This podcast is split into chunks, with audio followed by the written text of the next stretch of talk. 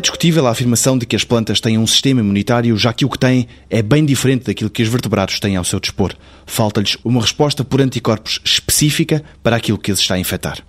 No entanto, têm mecanismos de defesa geral para os agentes patogénicos que as atacam, coisas como metabolitos secundários, compostos químicos. Outra opção é recorrer à morte celular programada. Todas as células à volta de uma região infectada por um microorganismo cometem suicídio e assim a planta impede o alastrar da infecção.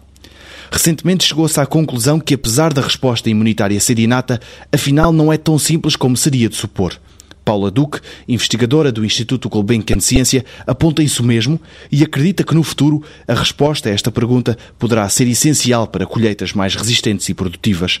África agradece. Começamos agora a perceber que, apesar de se ter pensado que as plantas só tinham um sistema imunitário inato, ou seja, uma resposta geral e imediata quando há uma infecção, Agora começamos a perceber que plantas diferentes podem responder de forma semelhante ao mesmo agente patogénico e de modo inverso, a mesma planta consegue produzir metabolitos secundários diferentes para atacar diferentes agentes patogénicos.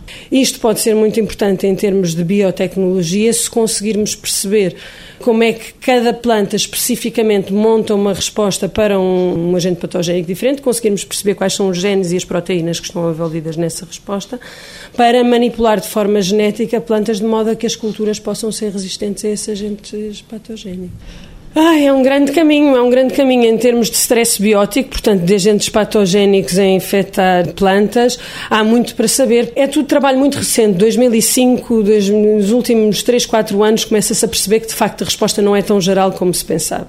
Com o tempo, e esperemos que em breve, quando conseguirmos perceber exatamente que espécies produzem que metabolitos e que compostos para responder a um agente patogénico específico, podemos fazer transgénicos que têm temos um gene de resistência numa planta que resiste muito e pô-la numa planta de interesse económico, não é? Que tenha significado económico e na agricultura e pô-la a responder a um agente patogénico que não conseguia responder anteriormente. Por outro lado, descobrirmos esses genes mesmo na planta que está preparada para fazer essa resposta, podemos pôr o gene em sobreexpressão, ou seja, aumentar a capacidade desse gene produzir uma determinada proteína e desse modo ter uma resposta mais eficaz e mais rápida do que tinha antes de, de fazer a manipulação genética. Isto é mais difícil de fazer quando se tem uma resposta geral e mais atenuada a todos os, os agentes patogénicos que infectam a planta. Amanhã, no 125 Perguntas sobre Ciência, uma das grandes questões para a economia.